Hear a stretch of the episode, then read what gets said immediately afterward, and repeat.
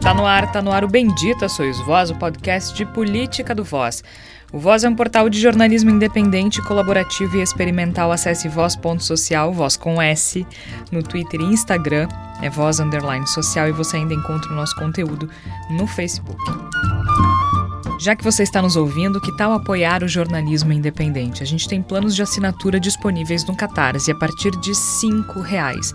A gente tem plena consciência do quanto a coisa está difícil no Brasil, mas a gente também precisa de apoio para produzir material sobre a situação no Brasil tanto Bendita Sois Vós quanto outras produções. Então, se você puder, por favor, nos ajude. Acesse lá o site do Catarse, catarse.me barra voz underline social, ou ainda lá no nosso site, ou ainda vai direto no site do Catarse e procura pelo nosso projeto.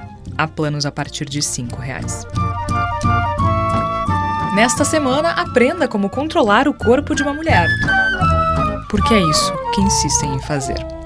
Em um intervalo de poucos dias, testemunhamos uma série de ataques à existência das mulheres, com violências de natureza concreta e simbólica, aqui no Brasil e também nos Estados Unidos.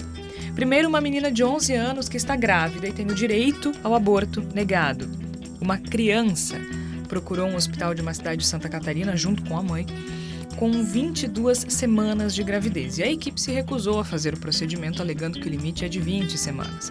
O caso, então, vai parar nas mãos da juíza Joana Ribeiro Zimmer, que, segundo reportagem do The Intercept Brasil, não apenas negou o direito ao aborto, como falou o impensável à criança, sugerindo, por exemplo, que ela pudesse suportar mais um pouquinho. A menina eventualmente conseguiu realizar o procedimento. O presidente da República, Jair Bolsonaro, é claro, se manifestou contrário à decisão final, insinuando que a concepção foi fruto de uma relação consensual, ignorando que uma menina de 11 anos, inclusive de acordo com a legislação brasileira, não pode consentir. Portanto, qualquer criança grávida é vítima de estupro. No mínimo, estupro de vulnerável. Lembrando que o aborto em caso de estupro é autorizado no Brasil. Enquanto isso, a Suprema Corte dos Estados Unidos revogou a decisão conhecida como Roe vs. Wade, de 1973, que garantia o direito ao aborto legal em todo o território americano. Agora fica a cargo dos estados a decisão sobre o corpo das mulheres. Alguns dos mais conservadores, como o Alabama, foram ágeis e já criminalizaram a prática, mesmo em caso de estupro ou em caso de risco para a vida da mulher. E então, no último final de semana, a atriz Clara Castanho, de 21 anos, teve a intimidade revelada da maneira mais torpe. Dois colunistas de fofoca, porque, mesmo que um deles tenha diploma, eu não vou chamar de jornalista, expuseram a mulher de forma vil e cruel, espalhando para o mundo que ela escondeu uma gravidez e que encaminhou a criança para a adoção. Tudo dentro da legalidade, inclusive forçando a jovem a vir a público e explicar que havia sido estuprada e que a criança era fruto desse abuso. Ainda assim, ela foi condenada pela opinião pública por decidir não criar a criança. Verdade seja, seja dita, não, não pela maioria, mas houve sim quem condenasse. Ou seja, mesmo em caso de estupro, tá errada a mãe que quer terminar a gravidez. E tá errada a mãe que decide não fazer o aborto, mas que opta pela adoção. Só tá certa a mulher cristã, cisgênero, lógico, que casa com um homem e que procria, desde que tenha poder aquisitivo alto para a criança ter uma vida boa, claro, porque pobre não pode ter filho. E ela também tem que ser feminina, magra, usar salto, fazer as unhas, cuidar da casa do marido, ser obediente. Deve ficar calada. E provavelmente, ainda assim, estará errada. Esse é o Bendita Sois Vós dessa semana. Eu sou Georgia Santos, participam comigo a Flávia Cunha, o Igor Natucci e o Tércio Sacol. Flávia Cunha, que programa difícil de fazer, né? Seja bem-vinda. Obrigada, Georgia, Igor, Tércio, ouvintes. Pois é, Georgia, não é um programa fácil de fazer mesmo, né? Mas, na verdade, ser mulher em uma sociedade patriarcal e perigosamente regida por conceitos religiosos é bem como tu descreveste. A mulher basicamente não está certa, né? Ela sempre vai cometer algum erro, porque na verdade mesmo essa mulher que tu que descreveste aí, essa mulher ideal, que ela é conservadora, e que cuida do marido, que cuida dos filhos, ela também pode ser criticada por alguma coisa, porque afinal de contas ela é mulher, né? Talvez ela seja criticada porque resolveu trabalhar fora ou porque não trabalha fora, e daí será que ela é um bom exemplo para os filhos? Será que ela realmente é um bom exemplo? Quando é que a mulher é um bom exemplo? E esse tipo de questionamento, né, as próprias mulheres se fazem fazem, né? Mulheres pensam muito mais se estão certas ou se estão erradas sobre as coisas, né, do que os homens. Isso aí até existem pesquisas e tudo mais. E eu acho que também a gente precisa discutir nessa nesse episódio aqui também sobre essa questão do jornalismo, né? Como o jornalismo em geral ele vai eh, contra as próprias mulheres. O jornalismo não deixa de refletir a sociedade, né, Igor? A gente não não tá nessa bolha, né? Então, se a gente está falando de costumes, como se gosta tanto de dizer hoje no Brasil, isso respinga, é claro, eu não diria no jornalismo, mas talvez em alguns veículos. Seja bem-vindo, Igor Natucci. Obrigado, Jorge, Flávia, Tércio, ouvintes do Bendito Sois Vós. De fato, acho que o jornalismo acaba, nesse sentido, uh, refletindo por um lado e reverberando por outro lado esse, esses elementos, né, essas energias horrorosas que envolvem esse tipo de questão. Para quem pensa num mundo que possa andar para frente, num mundo que possa uh, incluir mais pessoas, que possa ser construtivo em termos de sociedade, a gente passou por uma semana especialmente horrorosa, né? uma, uma, uma semana especialmente triste e desoladora. Como bem colocaram algumas mulheres nas redes sociais, o único comportamento correto para uma mulher é ser um homem na nossa sociedade. Né? A, única, a única coisa que se aceita de uma mulher é que ela se submeta completamente às vontades e às conveniências do que é o, essa, essa grande entidade patriarcal que nos envolve exija delas. E isso é muito ruim, é muito perigoso, porque é uma, é uma destruição de liberdades e, e uma submissão de todo o tecido social a um pensamento que, além de ser reacionário, além de ser profundamente conservador, é um pensamento odioso, é um pensamento movido por ódio. E não tem como se avançar a partir do ódio, a partir da misoginia, a partir da, dessa determinação de odiar mulheres e odiar outras, outros grupos prejudicados que sejam a qualquer custo. É sobre isso que a gente tem que falar, eu acho que é sobre isso que a gente tem que resistir e é contra isso que a gente tem que ser gay. Espero que a gente aqui nesse programa possa ajudar um pouquinho nesse sentido. É para isso que a gente está aqui, né? Agora, Tércio, olhando para o todo da sociedade brasileira e da política brasileira, é interessante que as pessoas digam, inclusive o presidente da República, que defendam a vida, né? Não tem nada de vida no discurso, não tem nada de vida na ação, não tem nada de vida naquilo que eles propõem para a sociedade brasileira. É só morte, é controle e é morte. Seja bem-vindo. Obrigado, Georgia, Flávia, ao Igor e aos nossos ouvintes. É, me parece, e eu não tenho muito medo de estar tá errado, que isso tudo é parte de um componente um pouco maior. É, tudo que está acontecendo nesse momento é parte de uma estratégia que aí, é, o, se a gente vai remeter ao Foucault, chama biopolítica, se a gente vai remeter à ideia mais recente, que é do, do, do filósofo é, Achille Mbembe, né, que fala sobre a necropolítica, que estabelece de uma forma instrumental a vida, né? E, e, os corpos, define quais os corpos que merecem a sua existência e quais que merece, merecem uh, uh, simplesmente a, a, a, ignorância dos fatos, né? E no caso dos fatos mais recentes, tanto nos Estados Unidos quanto aqui, e quanto todos os casos que acontecem diariamente, né, Jorge, que a gente não consegue noticiar por uma série de aspectos, é, me parece, eu falo com algum pesar, que é uma estratégia de sucesso.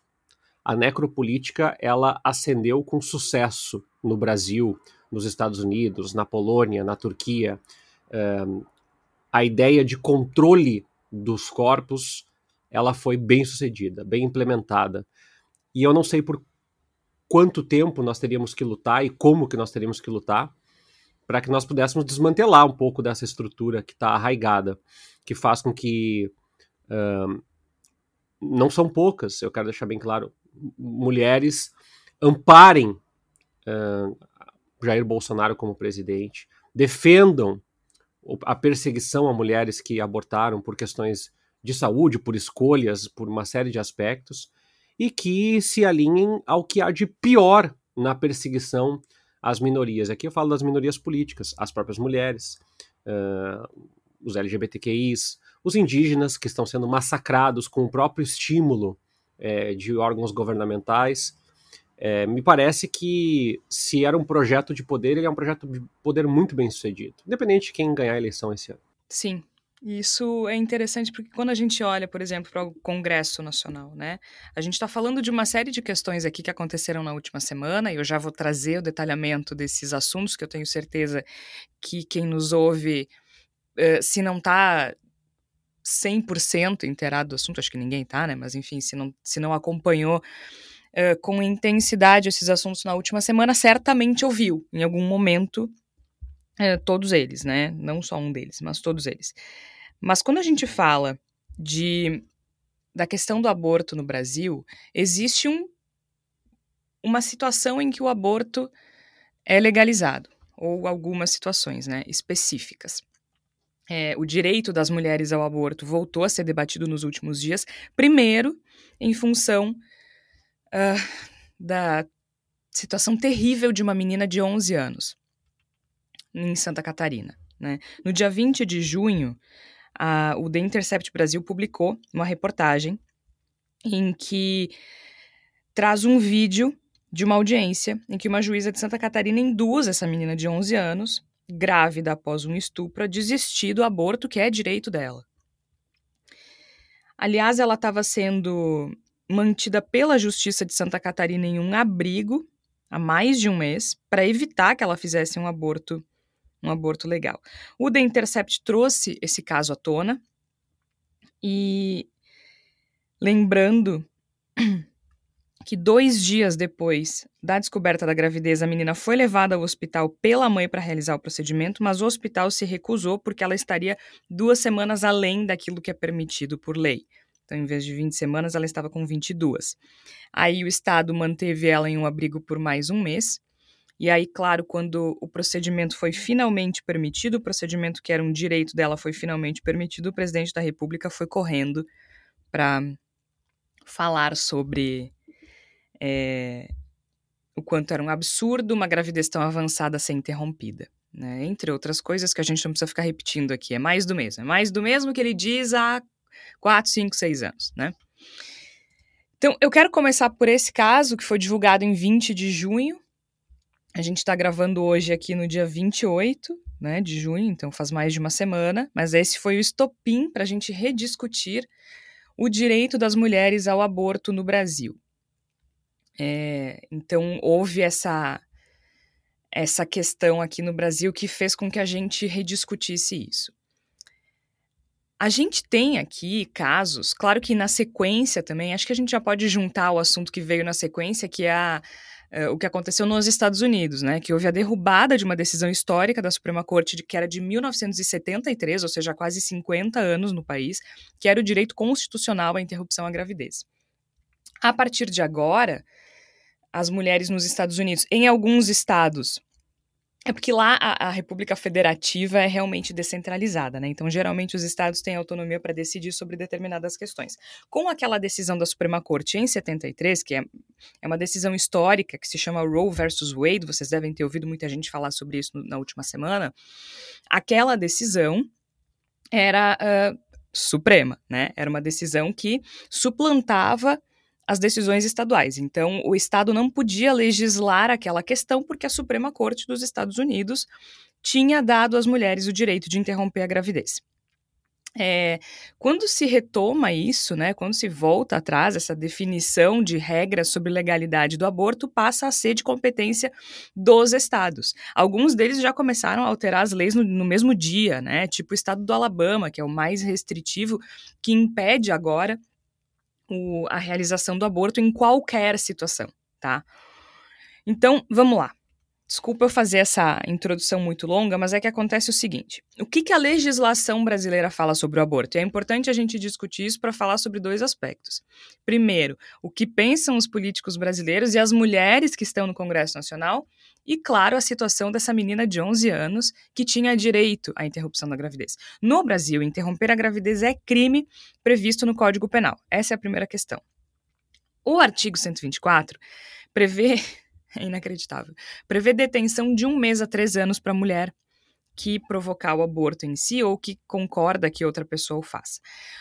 Os artigos 125 e 126 punem também a pessoa que provoca com ou sem o consentimento da gestante. Então, se uma mulher quer uh, realizar um aborto seguro e procura uma pessoa que tenha habilidade técnica para isso, a pessoa que faz o procedimento também está sujeita a, a ser enquadrada nesses artigos do Código Penal.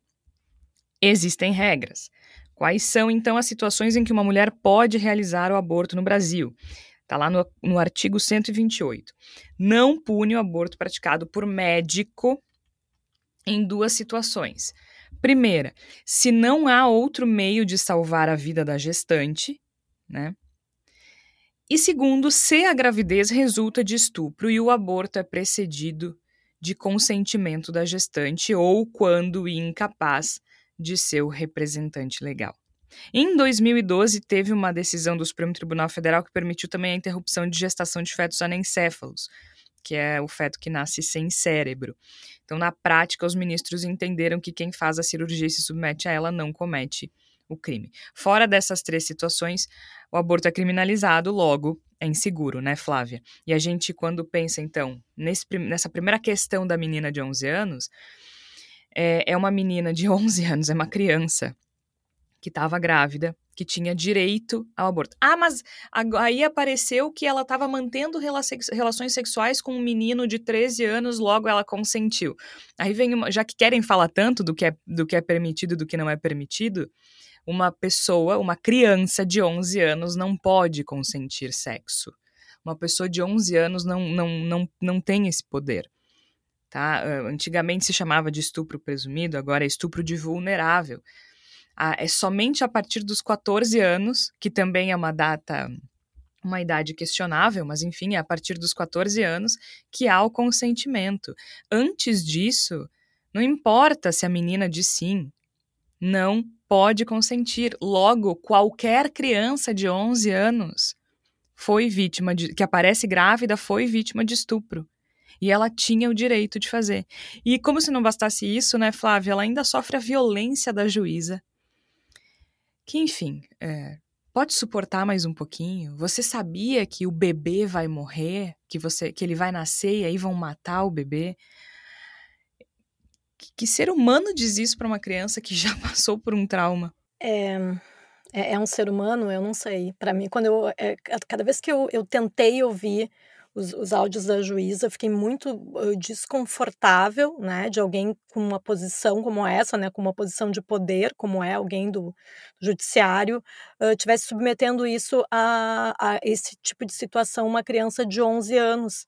É, e eu acho que essas relativizações que a gente percebeu aí, esses movimentos nas redes sociais de dizer que na verdade não foi estupro, que na verdade ela tinha um, um relacionamento com um menino de 13 anos. Inclusive do presidente da República, né? Pois é. Então, Inclusive ele. E, porque parece assim, né? A gente está falando aqui sobre a questão do controle sobre os corpos femininos, né? Me parece assim, se foi consentido, claro que a gente sabe que uma criança de 11 anos não pode consentir, mas se foi consentido, uh, então ela estava aproveitando, então ela não tem direito ao aborto, mesmo que esteja lá previsto tudo em lei, porque na verdade as mulheres elas não podem, né, se divertir e depois optar pelo aborto, né? Acho que tem isso assim, né? Essa questão do controle dos corpos femininos a, acaba passando por isso, né? Eu acho que tem um, um, um, estereótipo que gosto muito de fazer, né, que é uh, das feminazes uh, peladas defendendo o aborto como se o aborto fosse uma coisa festiva, como se uma mulher que quisesse abortar ela tivesse muito feliz. E não se trata disso, né? Nesse caso em específico, que é uma criança, né? O corpo dela não tem nem estrutura para suportar uma, um parto, né? Uh, então, assim.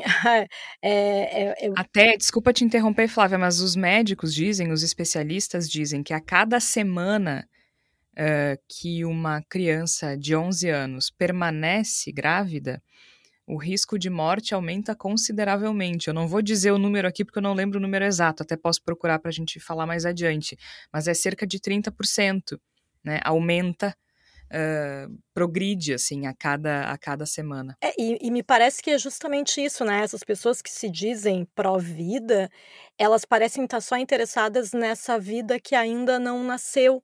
Né? Essa vida, esse, é, o, o, feto é mais importante do que as consequências psicológicas e físicas para a menina de 11 anos.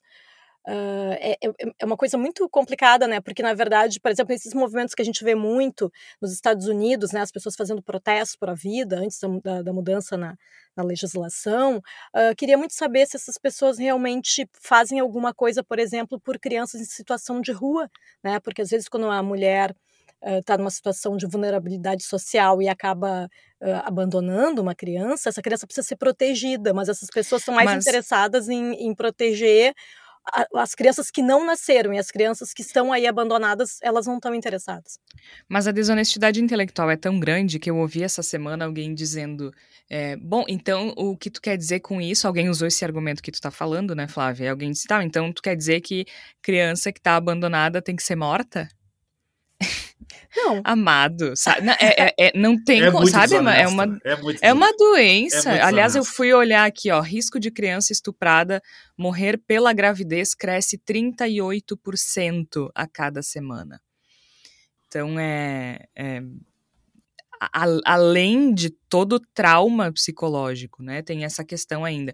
Mas é isso, não tem uma conversa honesta, né, Igor? A Flávia trouxe bem, assim, existe. Eu vi agora que nos Estados Unidos tem muitos casais nesses protestos que lá é muito comum, né? Há grupos organizados, pro-life e pro-choice, que eles chamam. Eles chamam pró-escolha e pró-vida. Mas esse pró-vida é muito hipócrita, como disse a Flávia, né? É pró-vida com uma arma na mão, por exemplo. Aliás, eu li alguém no Twitter dizendo que se a gente tivesse uma arma em vez de uma vagina, nossos direitos estariam protegidos. Pois é, eu acho que a Flávia toca num aspecto que para mim é muito importante, né? Que é a, essa defesa da vida como uma, uma inconsistência, né? É uma coisa que, além de ser uh, inconsistente, não ser palpável, se trata de uma vida hipotética dentro do útero, é também algo que, que não exige compromisso da gente quando a gente fala, né? O bebê que não nasceu ainda, o bebê não nascido, tipo, ele, ele é uma vida com a qual a gente não se compromete de verdade, né? Porque não precisa pensar em como é que ela vai ser vida de fato depois que nascer, não precisa pensar em que ambiente essa vida vai crescer, a gente não precisa pensar qual é o acesso que essa vida vai ter a direitos básicos, a gente não precisa pensar em como essa vida vai se alimentar, em que escolas vai estudar, que direitos vai ser preservados, não precisa pensar em nada. A gente apenas defende ela enquanto uma, uma entidade hipotética. Né? Não, é preciso preservar a vida deste bebê. E aí fica muito fácil. Quando nasce, deixa de ser bebê, né? Quando nasce, já não precisa mais defender, já, não, já deixa de ser um problema. Acho que mais importante, inclusive, deixa de ser um problema para essas pessoas. O discurso pró-vida, é uma expressão absolutamente nojenta que eu uso aqui de maneira intencional, ele, ele só se compromete com uma, uma vida que, que não exige de fato um posicionamento consistente e continuado, uma vida que do qual se pode falar sem nenhum tipo de comprometimento.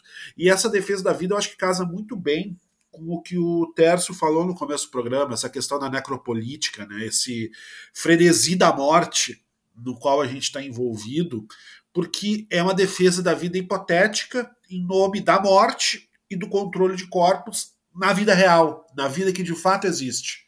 A gente. Então não há contradição nessa defesa, entende? Não há, não há contradição em defender a vida que supostamente existe no útero em detrimento da vida que está acontecendo lá fora. Porque essa defesa se presta ao esmagamento da vida que de fato existe. Então eu acho que a gente tem uma, uma linha de raciocínio, uma linha discursiva em torno da, da, da, da proibição do aborto, né, da, do controle de corpos femininos a partir da, da impossibilidade, da não permissibilidade do aborto, isso dialoga com todo um universo que é um universo de esmagamento de liberdades, esmagamento de direitos, de supressão de vidas e de morte. No fim das contas, é um discurso de morte. E a gente teve hoje, essa semana no Brasil, esses exemplos terríveis. A gente tem nos Estados Unidos esse retrocesso pavoroso, preocupante, assustador que se verificou na, na, na, legislação em torno do aborto, e são todas estratégias que, no fundo, são estratégias de poder, né? são estratégias de controle e de submissão de, de, de, de uma parcela gigantesca da sociedade a, uma, a um ideal que é acima de tudo de controle, acima de tudo de supressão, de esmagamento e de submissão. E eu acho que não se pode falar a respeito da, do, do, do, direito ao aborto, e, e, a gente usa muito, se vê muito uh, uh, atalhos discursivos do tipo: ah, na verdade, ninguém defende o aborto, ninguém é de fato a favor do aborto. Bom, fale por você, querido, sabe? Eu, eu, eu defendo o aborto, tá, sabe? Eu acho que.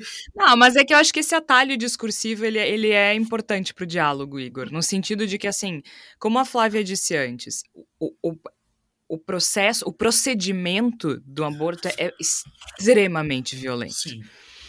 Nenhuma mulher quer fazer um aborto no sentido de ter que precisar fazer um aborto, né? Nesse aspecto, eu acho esse atalho discursivo importante. Mas percebem que quando a gente usa esse atalho, a gente está uh, fazendo uma ressalva do tipo, ah, é errado, mas a gente precisa deixar que a pessoa faça. E eu, sim, eu acho. Sim que... e não, porque assim, ó, deixa, deixa eu só te, te dizer uma coisa, que é, é, porque é um troço muito violento. Inclusive, até para quem, tá, quem tá ouvindo, assim, a gente tá produzindo uma reportagem sobre isso no Voz que deve ser publicada essa semana é, é extremamente violento, né? As mulheres sofrem muito quando fazem um aborto. É um troço uh, física e psicologicamente. No Brasil, uh, mais, né? Porque é um procedimento clandestino. Então, tu não tem segurança nenhuma de que, de que tu vai sair viva desse procedimento. Agora, vocês imaginem o quanto aquilo é importante para a mulher para passar por isso, né? É, é, um troço que dilacera o, o corpo e a mente de uma pessoa. Então, eu acho que quando se fala no sentido de que não. Eu, eu te entendo, eu, eu acho que sim, dá a entender, ó, é errado, mas, mas a mulher mas tem, que, tem que ter direito de fazer. É. Por outro lado, é importante que essas pessoas entendam que não é assim, ah, eu não vou mais usar camisinha quando eu transar porque eu posso ir ali na esquina fazer um aborto. Porque é o que eles pensam, entendeu? Tem muita gente que acha que se tu descriminalizar o aborto, uh, as mulheres vão não vão mais se cuidar, porque aí pode abortar. Eh, eh, sabe? É de, um, é de uma perversidade. É, é, da, é, do, me, é, do, é, do, mesmo pacote de as mulheres estão tendo filhos para ter o Bolsa Família e se permitir o casamento gay, é todo isso. mundo vai forçar tu a casar com uma pessoa gay, né? É isso, sabe? Eu, eu tenho uma, uma vereadora notoriamente bolsonarista por aí, que inclusive é lésbica, que ela diz assim: é muito fácil, é só essas mulheres fecharem as pernas que elas não engravidam. E se for estupro, aguenta até o final e, e, alguém adota. Olha o tamanho dessa violência, né? Tu submeter uma pessoa a isso. E aí aqui no Brasil é uma verdadeira carnificina. As mulheres morrem por causa disso. É um problema de saúde pública. As mulheres morrem. Vocês imaginem o, o, o, o medo, o, o, desespero. As mulheres optam, recorrem ao aborto por motivos diferentes, né? Também tem isso, né? As pessoas acham que é não quero, não quero. e, e, e, não é bem assim. Há várias circunstâncias para uma mulher optar pelo aborto, né? Então, eu acho que quando tu tá conversando com uma pessoa que quer conversar, Igor, é nesse sentido que eu digo, tá? Eu não tô falando de, de, de querer convencer a Carla Zambelli, né? Eu tô falando de uma pessoa que quer conversar. Eu acho que é um ponto importante a se dizer. Que não é que nem tomar pílula do dia seguinte. Que não é que nem usar camisinha. Né? Que não é que nem ir ao dentista. É bem sofrido. é, é, é é um, é um, é um peso brabo pro corpo da mulher. Agora, tem uma questão, e agora eu falei da Carla Zambelli, é, que é sobre isso, assim, de a, o diálogo, a discussão. Porque há muitas nuances quando a gente pensa na descriminalização do aborto. Inclusive, qual semana deve ser, né? Até qual semana, até quantas semanas, melhor dizendo. 12 semanas, 16 semanas, 20 semanas, né? Quanto é muito? Me parece que uma discussão que é válida, e eu já tive essa discussão com pessoas que são contra, e, e foi uma discussão interessante, assim, né? Para entender alguns pontos de vista, que é a partir de quando o feto é sem. É, me fugiu a palavra. Um, me ajudem, me ajudem, me ajudem. Quando ele é, sente, né? Quando, até, até quando a gente. A partir de que semana a gente pode considerar que é, é uma vida a ser tirada, por exemplo, né? E é senciente? Não. Eu acho que é Gente, senciente. Eu ia, eu é ia... É senciente, né? me, fugiu a, me fugiu a palavra. Uh, a partir de quando o feto é senciente? Enfim, tem, tem uma série de questões bioéticas que eu acho que, que, que a gente pode discutir e conversar. Mas não é disso que a gente está falando aqui, né?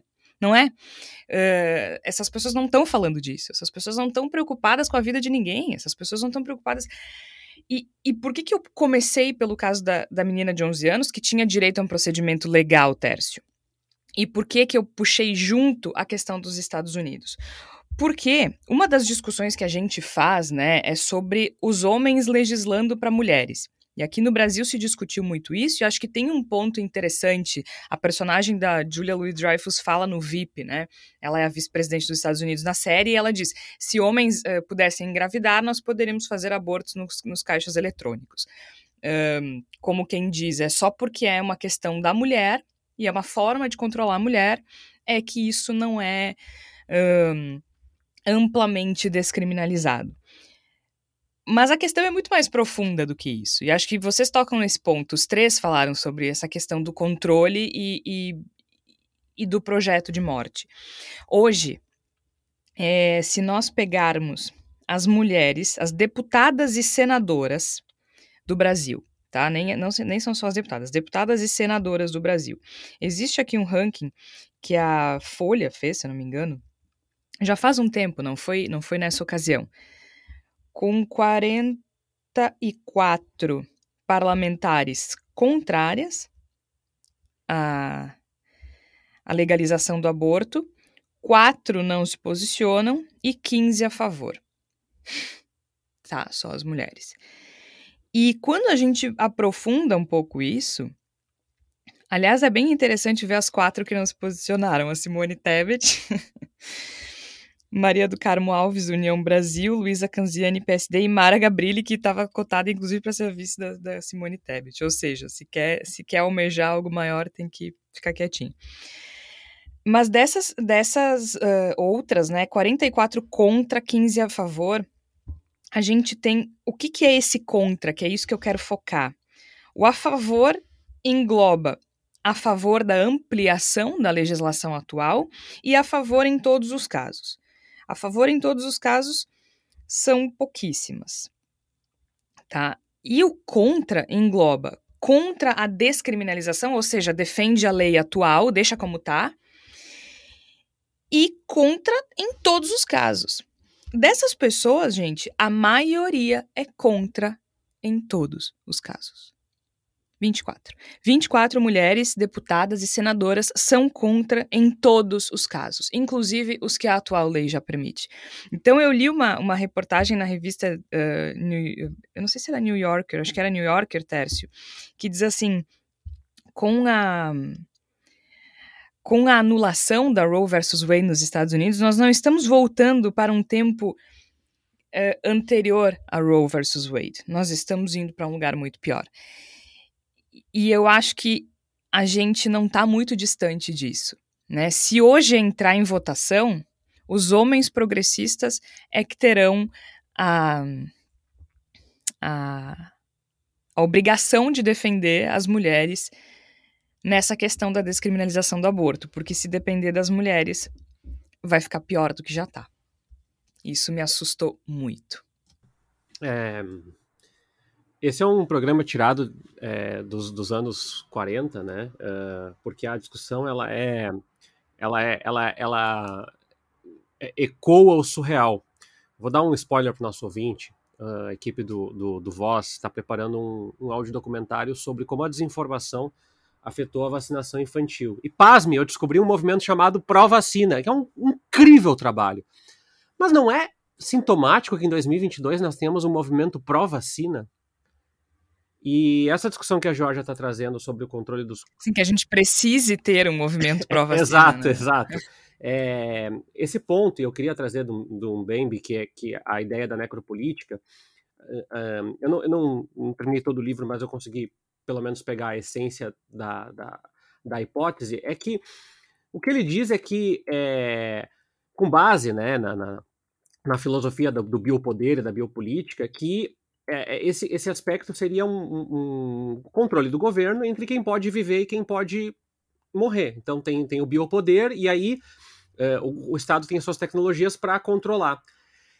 E o que esse Estado diz, e, e, eu quero trazer aqui porque o Mbembe fala muito do racismo, e eu vou pegar um recorte de gênero aqui, né? Ele fala que a ideia é mostrar quais os corpos são matáveis e quais os corpos não são. É, e, nesse caso, um, tu cria a espécie de zonas de morte. Claro que na, na obra ele fala muito de guerra, de conflito, né? Até porque ele é um camaronês. Mas essas zonas de morte são lugares aceitáveis. E essas zonas de morte, eu vou fazer uma livre inferência, eu peço desculpa aos, aos filósofos sociólogos que eventualmente discordarem de mim, que são as clínicas de aborto particulares. Ou seja, não há problema que isso continue se perpetuando, assim como não há problema que o adolescente, jovem de classe média alta, continue usando drogas, desde que isso não esteja visível aos meus olhos. O que incomoda o governo não é o aborto per se, é a ideia da liberdade sobre os corpos. É a ideia de que, que as mulheres possam fazer escolhas que desafiam essa construção do que é vida. A vida não é a vida do Dom e do Bruno. A vida é a vida de empresários. A vida é a vida do velho da van que faz uma carreata junto com o Bolsonaro. E essa diferença ela vai ficando cada vez mais notória cada vez mais crítica porque tu, o governo Bolsonaro e o governo Trump e, to, e todos os outros governos de extrema no, no, no, no mundo, a gente pode pegar é, extrema na Coreia do Norte também, eles definem, o Putin, a gente define, é, os governos definem quem pode fazer parte desse discurso de morte. Veja, como é que eles legitimam isso? Através de ações políticas e discursivas. Porque se um gay é assassinado, uma pessoa trans é assassinada, mas o que ela estava fazendo lá? Mas por que ela não respeita o que os pais dela deram como lição e não virou, não, como se fosse uma escolha, né? Como se o corpo da pessoa, como se não fosse uma construção social, né? Aí a gente questiona, ah, mas a menina consentiu, como se fosse um processo deliberado. A gente quer, é, é, a gente parte do pressuposto que a menina é capaz de consentir com 12, 13 anos, mas a gente não é capaz de discutir uh, campanhas para vacinação, para vacinação não, perdão, para voto com 16 anos, porque veja bem, esse eleitor não tem consciência, é o que dizem grande parte dos bolsonaristas. Então, é, veja, esses paradoxos eles vão gradualmente sendo pregados na nossa cabeça. A gente não pode dirigir antes dos 18. Isso, a gente. É, não pode beber, não pode um monte de coisa. E é um discurso da liberdade, né, Georgia, que ele, como a Flávia falou, ele não é pela liberdade. Ele é pela liberdade dessa construção aqui, de novo, pela, pela óculos que eu coloquei, que é o óculos do, do, do Foucault e do Mbembe, que falam sobre essa ideia de que é apresentado o discurso que alguns grupos eles encarnam um, um, problema, um inimigo, né? Então, as mulheres que querem muita liberdade são inimigas. Os LGBTQIA+, são inimigos. Os indígenas que resistem ao modelo de exploração são inimigos, né? Então, é, o, o, ponto que eu, eu não quero ficar filosofando teoricamente aqui, mas o meu ponto é que a gente precisa ter lutas de enfrentamento. Eu acho que eu faço parte de algumas dessas lutas, mas, sobretudo, eu sou obrigado a, a, a, concordar com a ideia de que, e às vezes até são mais extremistas de esquerda que falam isso, PSTU e tal, que tu não pode questionar algo pontualmente sem pelo menos botar o óculos para entender que aquilo às vezes é sintoma de algo muito maior. Porque, veja, essa necropolítica ou, ou essa ah, política de, de, de controle dos corpos, de destruição, ela emerge e ela ganha alguns contornos, algumas roupas, alguns chapéus novos, mesmo quando os governos são progressistas porque ela continua se perpetuando de outras formas, em outros grupos, em outras dinâmicas. Então nós vamos definindo quem é que pode sobreviver, quem é que tem direito a trabalhar, quem é que tem direito a ter tratamento, acesso à, à saúde, né? Daqui a pouco a gente começa a deliberar que as pessoas que eventualmente têm DSTs são responsáveis por isso, portanto elas devem fazer parte desse grupo de morte. As mulheres que engravidaram e que querem abortar, veja, é uma escolha engravidar Portanto, como tu falaste, né, Jorge, a, a vereadora falando que basta fechar as pernas. E, e isso também é uma, uma crueldade, porque parte do pressuposto que, veja, se você seguisse a cartilha do protocolo da mulher que só se reproduz, você não estaria nessa situação. Que joga a mulher para os confins da década de 30, onde nem era possível votar no Brasil. Então, é, é, é, é cruel é, mas eu também acho, e eu vou fechar minha fala dizendo isso, eu também acho, e eu tenho tentado fazer isso no meu cotidiano, que a gente precisa, Jorge, fazer o que tu falou, achar pontos de intersecção para traçar um diálogo construtivo e, em paralelo, fazer uma construção um pouco mais é, combativa. E eu digo combativa, eu acho que está cheio de pessoas na família dos nossos ouvintes, na nossa família, que reverberam esses discursos e por muito tempo na minha infância, na minha adolescência, eu ouvi discursos de, como esse, né? Se ela não queria engravidar porque que transou, é, tem emprego para todo mundo, é vagabundo que não quer. E eu acho que essa naturalização do discurso que eu silenciei muitas vezes ao meu redor, ela ajuda a nutrir o discurso. Então, é, não dá para fazer muita coisa, a gente não tem caneta para tomar decisões políticas, mas eu acho que a neutralização desse discurso dizendo, olha, peraí, as coisas não são assim, tu está sendo criminoso, a tua postura está sendo covarde, tu é um, né, a última discussão dessa que eu consegui taxar isso de forma mais assertiva foi quando eu consegui reagir e dizer, olha, é, é, entendo o teu ponto de vista, mas tu, é tu é um pai omisso, covarde, uh, alcoólatra, machista, né? Teus filhos não gostam de ti e tal. Eu acho que essas coisas precisam ser ditas às vezes. Ah, mas a gente vai, vai. Eu acho que as polarizações que tinham que ser feitas já foram feitas, né? Eu acho que a gente precisa extrapolar um pouco a ideia da civilidade, eu peço perdão pelo que eu tô falando aqui, porque se a gente não gritar esse discurso vai ser normalizado de novo como será que vacina funciona? Né? Ou já foi, né? E eu acho que tem a ver também com o fato da gente poder se posicionar para fazer esses discursos também, né, Tércio? Porque a gente tem as situações recentes que aconteceram dentro do nosso cenário brasileiro, como, por exemplo, o candidato Lula mencionando o tema do aborto e sendo muito criticado por pessoas de esquerda, pessoas apoiadores da sua chapa, porque estaria prejudicando a sua voto. isso, ia perder voto, estava prejudicando a própria campanha, estava ajudando o Bolsonaro a ser eleito, etc. Ah, porque o aborto é um assunto tabu que prejudica, porque se cria uma, uma ideia de uma, um pressuposto de que a, as pessoas são contra o aborto em geral, que as pessoas não vão aceitar essa discussão e que elas vão ser repelidas por essa discussão. Eu acho que a gente também tem que tentar se posicionar um pouco por esse lado. A gente tem que que dizer não, a gente tem que discutir aborto sim. Aborto é uma coisa que tem que ser discutida, é um tema que tem que estar presente na esfera pública e do qual a gente não pode se furtar, menos ainda por conveniência, menos ainda por acreditar que, bom, é um assunto muito delicado, deixa para tocar nesse assunto outra hora. Eu acho que também isso tem que ser refletido e tem que ser pensado pelas pessoas que compreendem o retrocesso absurdo e monstruoso que está envolvido nos acontecimentos dessa semana. A gente precisa, sim, e concordo plenamente com a Georgia, concordo com o Tércio, concordo com todo mundo que faz esse tipo de defesa, a gente precisa encontrar pontos de intersecção, a gente precisa encontrar espaços de diálogo com as pessoas para poder discutir esse tema sem ser um metendo o dedo na cara do outro, sem ser um gritando em voz alta, né, levantando a voz contra os outros, sem dúvida isso é necessário. Mas a gente também precisa ser capaz de fincar o pé em algumas coisas para que esse assunto possa ser proposto também por nós. Que não se trate apenas de uma postura reagente, do tipo dizer, não, não, não é assim, pode ser assado. Tipo, é importante, é claro que é importante, mas a gente também precisa encontrar posições, espaços nos quais a gente possa propor essa discussão também a partir das nossas premissas, das premissas das pessoas que compreendem como é importante que uma mulher possa decidir se quer dar continuidade à sua gestação ou não. A gente precisa ser capaz de propor essas questões. E quando a gente fica com melindres, a gente fica com medo, a gente acha que vai criar uma situação eleitoralmente ruim ou que vamos ser hostilizados, a gente está se colocando numa posição, posição defensiva de permitir que os argumentos reacionários, os argumentos necropolíticos, que os argumentos agressivos e violentos em torno da questão do aborto sejam os proponentes e nós sejamos a voz da discordância, que nós sejamos a voz que vai dizer que não, não é bem assim.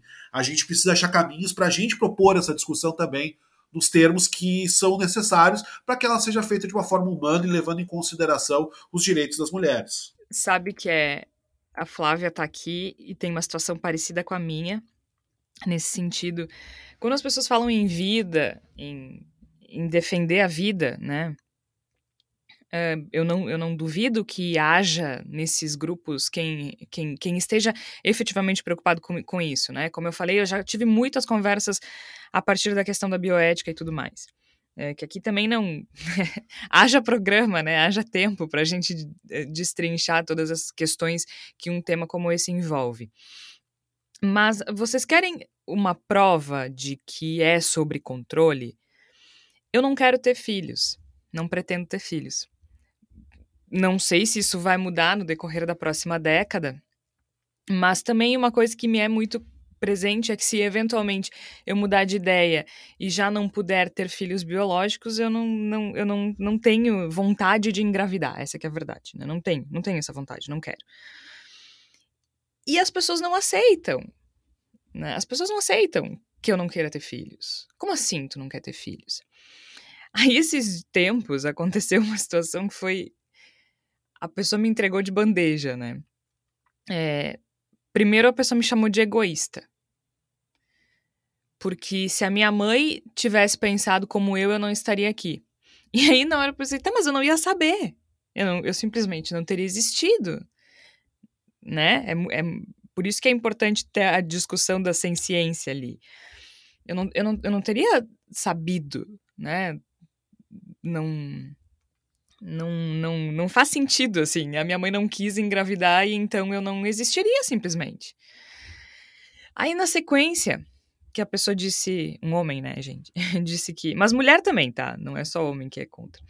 Que disse que eu era egoísta, ele me perguntou assim: quem é que vai cuidar de ti quando ficar velho? Eu, ah, tá. Então, tu traz uma pessoa no mundo para ser tua enfermeira na velhice e a, e a egoísta sou eu. Aí, óbvio que vocês já perceberam que não existia argumento nenhum. Mas ele preencheu, ele nenhuma. preencheu quase toda a cartela do bingo. Tem mais um ou dois argumentos não, foi só. lindo. Não, mas ele usou todos. Ele preencheu a cartela. Ele usou todos. Só que no final das contas, eu parei, né?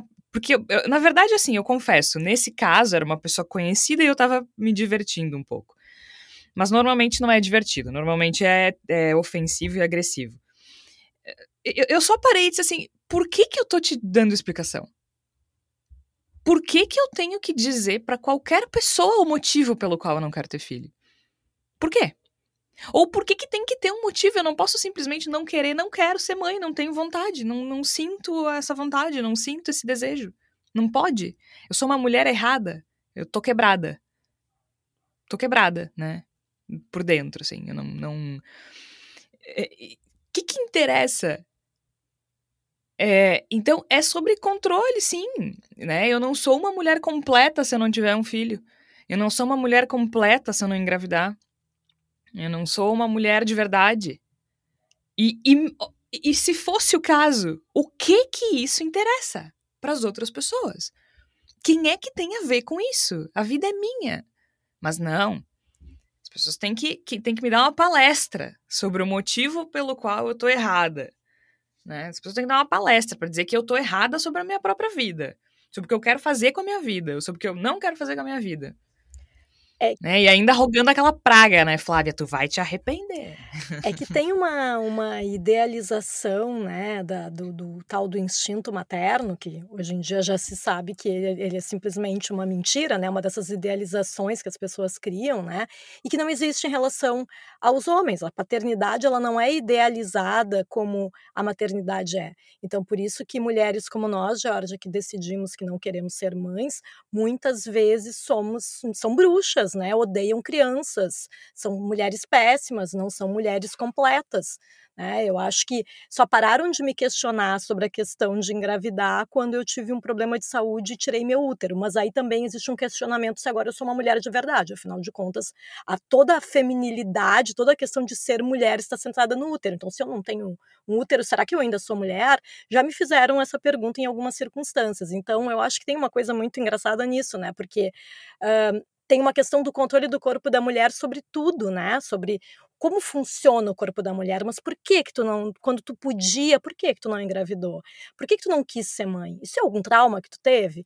Então eu acho que é algumas coisas assim que, que, que nós mulheres passamos na sociedade que os homens não passam, né? E eu acho que isso passa muito por essa questão do controle mesmo, sobre o patriarcado, sobre o machismo, sobre todas essas coisas que a gente sabe que existem, né? E que muitas vezes as pessoas relativizam e dizem que não, que é exagero, coisa de feminista, não existe, não é bem assim.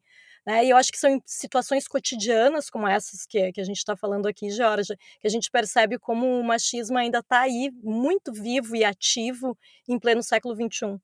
E é engraçado, Flávia, porque uh, a, a mulher que não foge muito desse padrão também não sabe como como pode ser absurdo, né? Porque, como eu disse, assim, eu não, eu não pretendo ter filhos, e aí as pessoas se ofendem com isso, gente. É isso. É uma coisa que ofende a existência delas. É como se eu estivesse dizendo que ter filho é errado, sabe? E, e pelo contrário, tipo, agora na pandemia, três amigas de infância minha engravidaram e eu não podia ter ficado mais feliz, assim. É super divertido brincar com os nenês e tal. Isso é uma coisa, eu não tô dizendo que é errado. As pessoas se ofendem, é como se eu tivesse, é como se fosse uma, uma agressão ao estilo de vida dessas pessoas. E não é. Agora, mesmo eu não querendo ter filho, eu nunca imaginei que alguém pudesse questionar uma mulher que precisou tirar o útero sobre a, o, o quão mulher ela é. Quando a Flávia, eu lembro do dia que a Flávia me contou isso.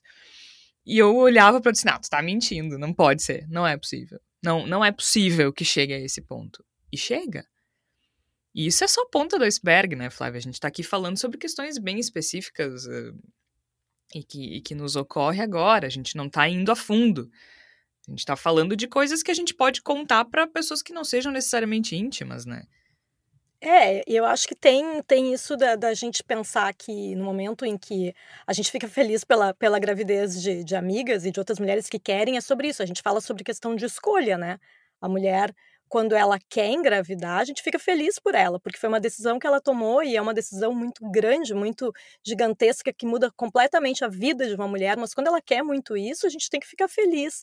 Agora, o que a gente não pode é os outros de fora quererem interferir sobre decisões do corpo da mulher. É sobre isso que a gente está falando aqui. E aí a gente tem uma evidência ainda mais é, óbvia, porque aí foi escancarado para o mundo inteiro, que foi o que aconteceu com a Clara Castanho nessa última semana, né? Duas pessoas absolutamente detestáveis e, e... Ah, nem sei como definir a Antônia Fontenelle e o Léo Dias. Eles divulgaram Primeiro foi uma, uma, uma, uma charadinha, né? Desculpa. Que foi até a Antônia Fontanelli que começou. Desculpa de novo. Uma charadinha sobre uma atriz da Globo de 21 anos que teria dado à luz uma criança e teria optado pela adoção. Aí depois, enfim, né? A internet não perdoa e aí a coisa explodiu e revelaram que era a Clara Castanho, que é uma menina que, que é uma mulher que que começou a carreira como menina na Globo, né, como criança. Então, o país assistiu a Clara Castanho crescendo e ela foi obrigada a vir a público e dizer que sofreu um abuso sexual, que foi vítima de estupro, que tomou a pílula do dia seguinte, que fez os exames para detectar se tinha contraído alguma doença e só descobriu que estava grávida já no final da gravidez, ela não, não desenvolveu barriga, nem nada disso. E aí o que acontece é que ela tem a vida escancarada, assim. E aí não é só a vida. É o momento mais difícil da vida dela exposto para o Brasil inteiro ver, né? Para 220 milhões de pessoas assistirem. Não só isso, também é, expuseram os dados, de certa forma, da criança, né? Porque afinal de contas divulgaram o hospital, o dia em que a criança nasceu, o peso. Não é muito difícil um, unir os pauzinhos aí para descobrir quem seria essa pessoa. E ainda chamando de filha, né? E mãe. Algo que a atriz pediu para que não, não fizessem, que ela não é mãe, né? Ela foi um. É, enfim, uma espécie de incubadora, né? Que acho que no fundo é o que, o que essa gente quer que seja. E ela foi extremamente criticada. Então, uma mulher que sofreu estupro não abortou e também tá errada. Também tá errada, porque não ficou com a criança. Uh, sendo que ela fez tudo de forma legal, o hospital não protegeu, ou aparentemente foi uma enfermeira, né? Não protegeu a privacidade da paciente. E agora o Brasil inteiro testemunhando um dos momentos mais difíceis da vida dela. E que mulher corajosa, cara. Uma guria de 21 anos mostrando uma força que, que, não, que ela não deveria precisar mostrar. Que ela não deveria descobrir que tem. E, e também uma humanidade que é os dois que expuseram a vida dela, acho que nunca vão nem conhecer. Esse episódio. Desculpa. Esse episódio mostra como é é, não, não, é, não é sobre vida. É, né, é, só, é só sobre como controlar. É, não, ninguém pode escolher viver como bem entende, né? Então é uma menina que não, ela não abortou, mas ela também tá errada. Então quem é que tá certa nessa história? Né? Quem é que tá certa? Só quem segue uma cartilha muito específica, que como disse o Tércio, deve ter sido escrita nos anos 40 ou antes, sabe? Às vezes é medieval o negócio. É medieval o negócio. Isso aí é. Não tem exemplo mais didático do que o que aconteceu com a Clara Castanho nessa última semana. Não tem. E não faltou público, né? Não faltou público. Eu, eu só espero, é, Jorge, que. Um, na realidade, eu não espero nada. Mas eu, eu só gostaria de que esse episódio tivesse nos dado alguma referência, alguma construção é, porque a primeira coisa quando os amigos às vezes me procuram para comentar, né? Ah, tu que é professor na área de jornalismo, é, pode nos falar um pouco sobre o episódio de jornalismo de fofoca? Eu, eu, eu queria educadamente, né, de forma polida, dizer que isso não é jornalismo, só para começar, para que a gente tenha um, um parâmetro. É, segundo, que não existe o que comentar, porque uma pessoa que produz esse tipo de informação, e ainda mais dessa maneira, ela não tem. É, de novo, eu peço desculpas, né? Eu também gosto de entretenimento, assisto Big Brother, aquela coisa toda, mas assim, a partir do momento que a, a tua vida é expor a vida alheia contra a vontade dela, tem um problema aí, né? Tem um problema de, de, de, de economia da atenção. E, e desse caso da Clara, que me deixou muito triste, porque uh, acho que a dor dela está muito refletida na voz e nos olhos e na, na postura eu, eu sinceramente gostaria que a gente pelo menos entendesse que se, se o pressuposto máximo do, do, da perseguição do que a gente busca é liberdade, e, e esse é um discurso bem retórico, a gente tem que aplicar isso de uma maneira um pouco mais, mais é, é, coesa. Assim. A menina não teve só a sua vida escancarada. Ela teve um episódio que provavelmente vai marcar a visão das pessoas. Ela é uma atriz em construção. Você tem 21 anos, tem muitos trabalhos para fazer, ou muitas possibilidades. E eu fiquei pensando quanto receio e quanto colegas meus ficaram marcados por episódios é, é, que estavam alheios à vontade deles. Quanto ela vai ser marcada como a atriz que teve que fazer é, é doar o seu, a sua criança para adoção. Eu tenho um pouco de receio disso, Georgia, porque a vítima, nesse caso, ela vai ser punida mais de uma vez, porque ela foi é, violentada do ponto de vista do, do, uso da sua imagem, ela passou por um processo traumático na sua adolescência e a sua carreira também foi punida. O Bolsonaro faz passeata com 670 mil mortes no Brasil e tem chance de se reeleger. E ela vai ter que pagar isso. Isso não tem volta, né? A editora-chefe do Metrópolis disse: Ah, a reportagem. A reportagem é ótima, né? o link foi apagado, a matéria foi apagada. Não tem apagar, né? Não tem apagar. Como assim apagar? apagar o quê? É, é, uma máquina do tempo que a gente volta? Não tem apagar. Tá feito estrago. Tá feito estrago. E acho que o Teres toca num ponto bem importante, né? De como. É, tá marcado. Vai ficar. Vai ficar, vai ficar marcado, vai ficar para sempre. E quanta hipocrisia também, né? Quanta hipocrisia. Nessa reportagem que a gente está produzindo sobre o aborto, que a gente deve publicar nessa semana, mas a gente está produzindo a... desde antes da pandemia. Aí a gente deu uma parada por motivos óbvios, mas agora é, o assunto se impõe. Tem uma, um depoimento que eu vou adiantar para vocês aqui. É, como é uma reportagem sobre aborto, a gente não pode divulgar os nomes das pessoas, né? Mesmo que elas queiram, porque afinal de contas elas cometeram um crime sob os olhos da justiça brasileira.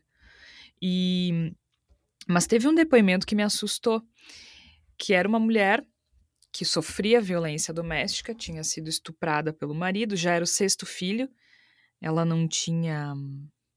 É, acho que ela tinha 26 anos, se eu não me engano. E era uma mulher negra. E ela disse que em mais de uma ocasião, na, nas, nas gravidezes. Quando ela engravidou anteriormente, ela fazia consulta em algumas clínicas, alguns postos, né? Enfim, é, e ela era induzida a abortar. Isso nos primeiros filhos, quando ela queria ter, né? Quando era um bom casamento, quando o marido não batia nela, quando o marido não estuprava ela. E ela era induzida a abortar por algumas pessoas.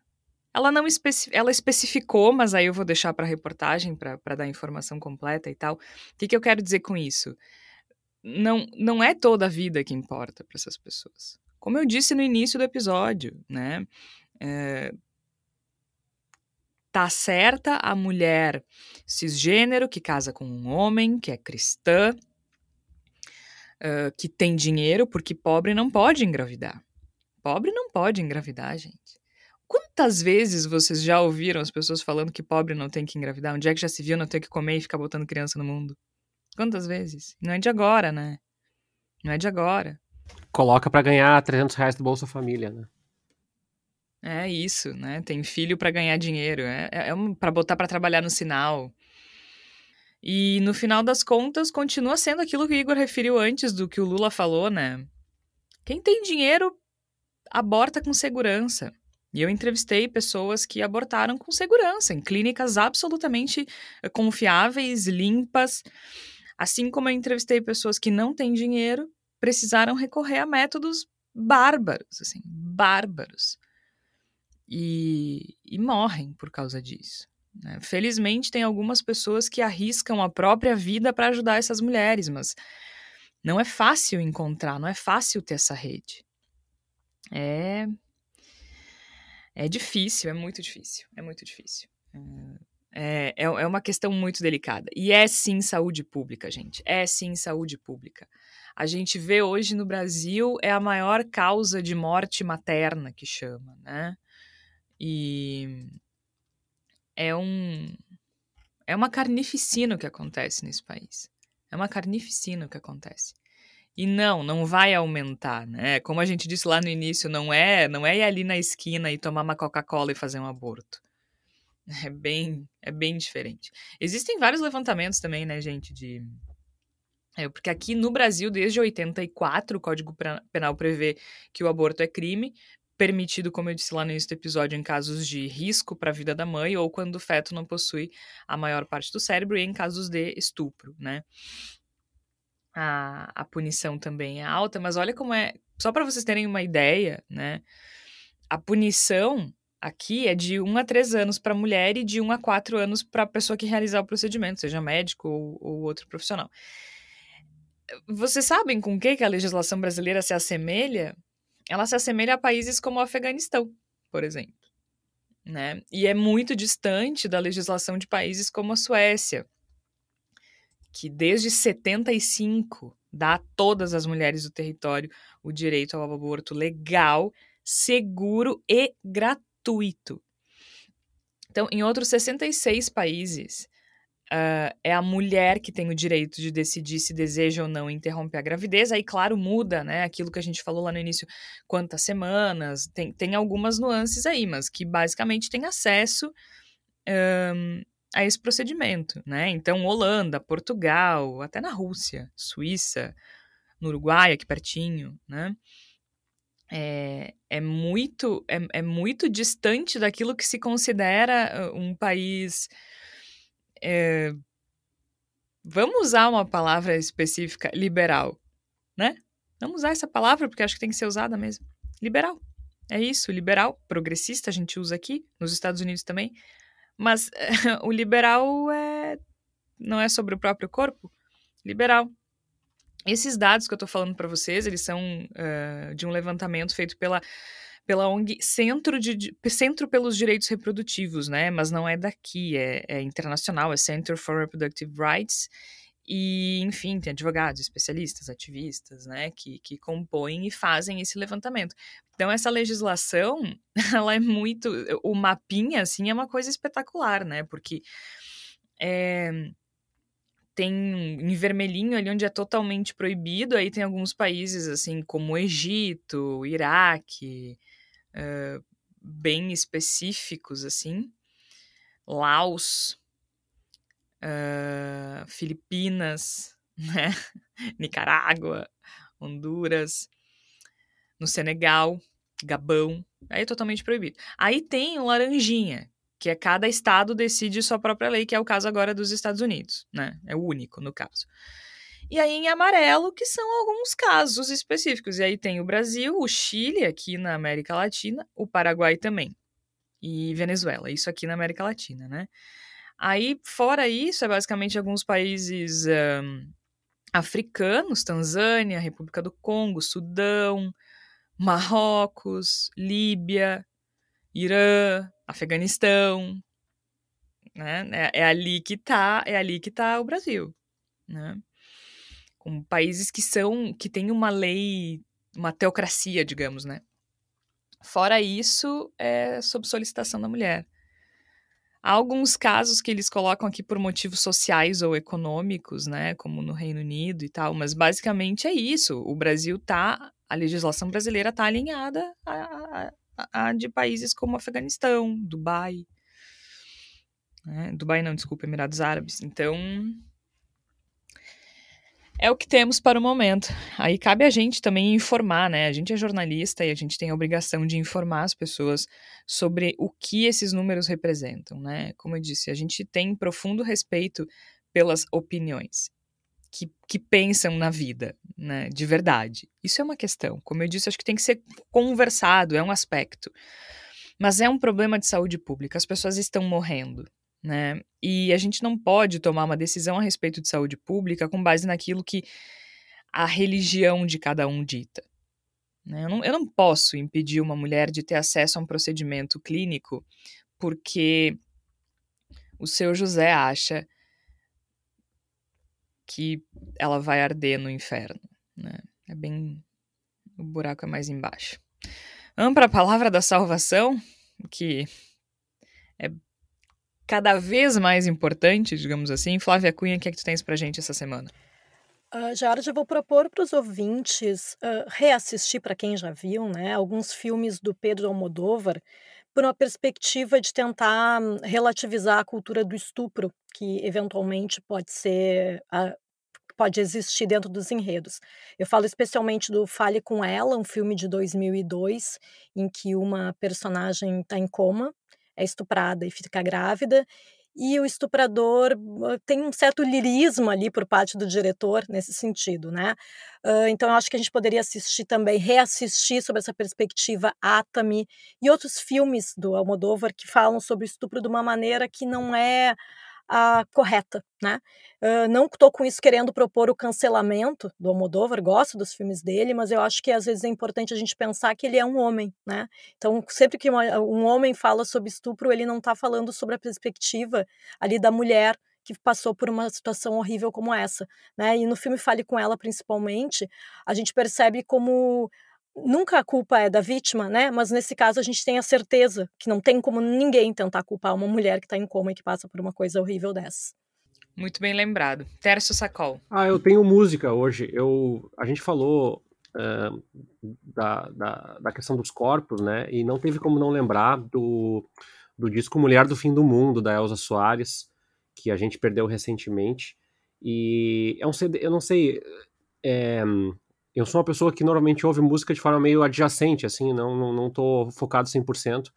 E esse CD eu não tive como fazer isso, sabe? Ouvi fazendo outras coisas e tal, eu ouvi ele atento, e ele é forte, e ele é pesado, e a voz da Elsa uh, já está castigada pelo tempo, mas ela foi uma mulher muito forte, assim.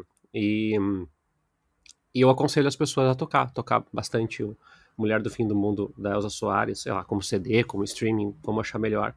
Uh, a gente precisa tocar e ouvir mais Elsa Soares. Ai, que bela lembrança. É um CD belíssimo, né? Um disco belíssimo, uma produção belíssima. A Mulher do Fim do Mundo. Igor Natush, o que é que tu tens pra gente? Não sei se eu já mencionei esse livro alguma vez, se não mencionei, vou mencionar de novo. A obra O Passeio de Dendiara, da Ana Beltrame, que foi publicado pela Tema Editorial. Eu acho que é um livro que acaba encaixando muito com o momento que a gente está vivendo.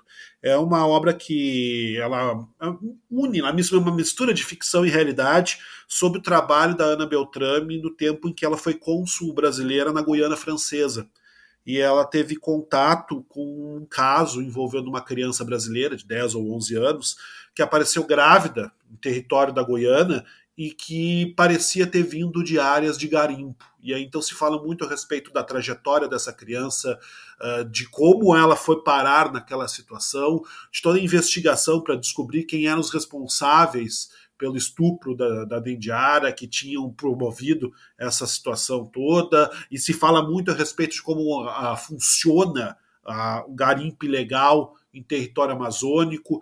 É um livro muito dolorosamente atual. Ele, ele nos, trata de questões que são muito dolorosas e que, infelizmente, estão impregnadas de uma atualidade incômoda e até mesmo sufocante. Eu acho que é um livro muito fácil de ler eu recomendo para as pessoas. Passei de Dendiária, de Ana Beltrame, dá para comprar em qualquer Amazon da vida sem muita dificuldade. É belíssimo. E eu vou ser bem óbvia. Uh, até vou dizer, vou fazer uma confissão aqui, não é das minhas séries preferidas, assim, mas reconheço que é importante, acho que é um bom momento para rever The Handmaid's Tale, o conto da Aya. Tem livro também que particularmente eu prefiro, da Margaret Atwood. Um, é sobre controle. Mas você teve sempre. coragem de assistir a última temporada? Não, mas aí, aí eu vou ser, vou ser cancelada. Não porque eu não gostei da série, tá? Porque eu não, eu não gostei da forma mesmo. Eu achei por mais que eu ache o tema importante, é por isso que eu estou recomendando aqui, porque acho que é uma perspectiva interessante para se pensar sobre controle de corpo feminino e aborto e concepção, é, eu achei a forma ruim. Eu achei arrastada, não, não era aquele tipo de série que me que me dava vontade, tipo, ai meu Deus, eu preciso ver o próximo episódio. Ah, eu, então eu, eu assisti a primeira temporada porque eu tinha eu que gostei. assistir. E aí as outras eu Mas não... eu queria aproveitar então, Jorge, fazer. Eu não assisti a, a última temporada, eu queria fazer um, um alerta, assim. Uh, é uma série com várias possibilidades de debate. Mas é uma série sensível do ponto de vista de alguns, de alguns debates, e, e eventualmente, se as pessoas que estão nos ouvindo não estão num bom momento, é, estão com algum tipo de sensibilidade, talvez seja melhor deixar para um outro momento. Eu tive vários momentos que Ela eu é parei é a série para continuar quando eu tivesse melhor. É, é, eu, eu acho que cabe o debate sobre roteiro, é, principalmente sobre o número não, de episódios, não, é. mas é, é uma série com gatilhos emocionais bem fortes, assim, e eu acho que falta o alerta para isso na maioria das, das resenhas da internet aí. Acho que falta nas resenhas e acho que falta até nos episódios, para ser bem sincera. Porque eu acho que, ok, trata-se de uma distopia em que as questões todas que a gente discutiu no episódio de hoje são levadas ao extremo. Mas é levemente assustador se. quando se assiste, principalmente nas circunstâncias que a gente está falando agora, né? Então, porque é. Para quem não sabe, o Handmaid's Tale é um se passa nos Estados Unidos uh, pós-golpe evangélico, digamos assim, né? Uh, alguns pastores evangélicos tomam um poder e criam a República de Gilead, que, que é uma república ultra conservadora, extremista, fundamentalista, melhor dizendo, que controla a vida de todo mundo e as mulheres são inclusive proibidas de ler, elas não podem ler, elas não podem ter acesso ao material de leitura. E as mulheres que são divididas em grupos, né? Então tem é, um grupo que são as esposas das pessoas importantes, tem outro grupo que são as martas, que são as mulheres que trabalham nas casas, e um terceiro grupo que serve exclusivamente para procriação. É isso. Bem leve, bem levinho. Bom, eu sou Jorge Santos, participaram a Flávia Cunha, Igor Natucho, Tércio Sacol. Bendito Sois Vós é publicado sempre às quartas-feiras, às 5 horas da tarde. E a gente espera que na próxima semana a gente possa falar das coisas de uma forma mais leve, mas às vezes precisa de gravidade, porque é isso que está acontecendo nesse país. Então, fiquem bem, a gente volta na próxima semana. Até lá!